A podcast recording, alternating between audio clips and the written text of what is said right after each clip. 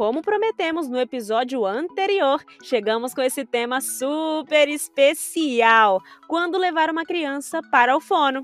Se você abriu esse episódio, provavelmente convive com crianças e tá doido por mais dicas sobre elas. Então, vamos lá! Eu sou a fonoaudióloga Juliana, da Suporte Fonoaudiologia, e está começando mais um momento Quick Fono!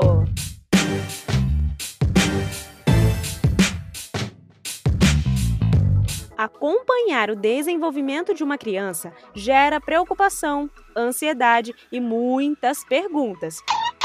Por isso, separamos quatro pontos para você ficar alerta e levar a criança para uma avaliação com o fono. Vamos lá! Ponto 1: um, dificuldade para escutar. A audição é a base para o desenvolvimento da comunicação. Por isso, se perceber que a criança deixa o celular ou a televisão com o volume alto, não se assusta com barulhos intensos como uma porta batendo. Não responde quando você chama ou pede sempre que você repita as informações. O quê? Como? Já sabe. Agende um horário com o otorrinolaringologista e um fono. Ponto 2. Será que a criança está gaguejando?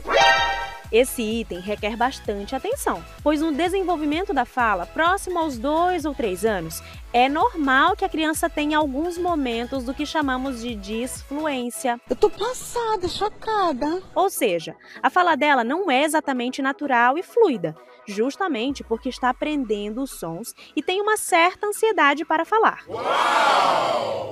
Nesse caso, fique tranquilo, pode ser natural da idade, é a disfluência fisiológica. É importante a sua postura diante desse quadro. Converse normalmente com a criança, como se nada estivesse acontecendo. Para não estimular essa repetição de palavras, não interrompa a fala dela, não complete a palavra ou frase por ela e não faça brincadeira sobre o assunto, para evitar que esse comportamento leve a uma gagueira de fato. E quando procurar o fono, então? Quando você observar que a repetição e ou prolongamento das palavras e sílabas permanecer de forma frequente após o desenvolvimento dos sons da fala. Ponto 3. Criança com voz rouca é normal? Nananina não. As crianças gritam muito, falam demais, muito rápido ou até imitam vozes de desenhos animados. Todos esses hábitos são considerados abusos e mau uso da voz, e se forem frequentes, podem causar alterações nas pregas vocais, como o aparecimento de nódulos, por exemplo. Eita, Giovana! Então, em qualquer idade, rouquidão que dure mais do que 15 dias precisa ser investigada por um médico otorrinolaringologista e um fonoaudiólogo.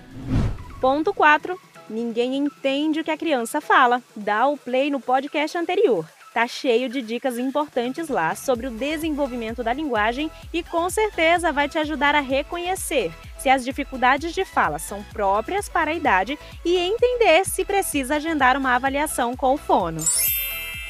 Quicker, esperamos ter te ajudado com as crianças.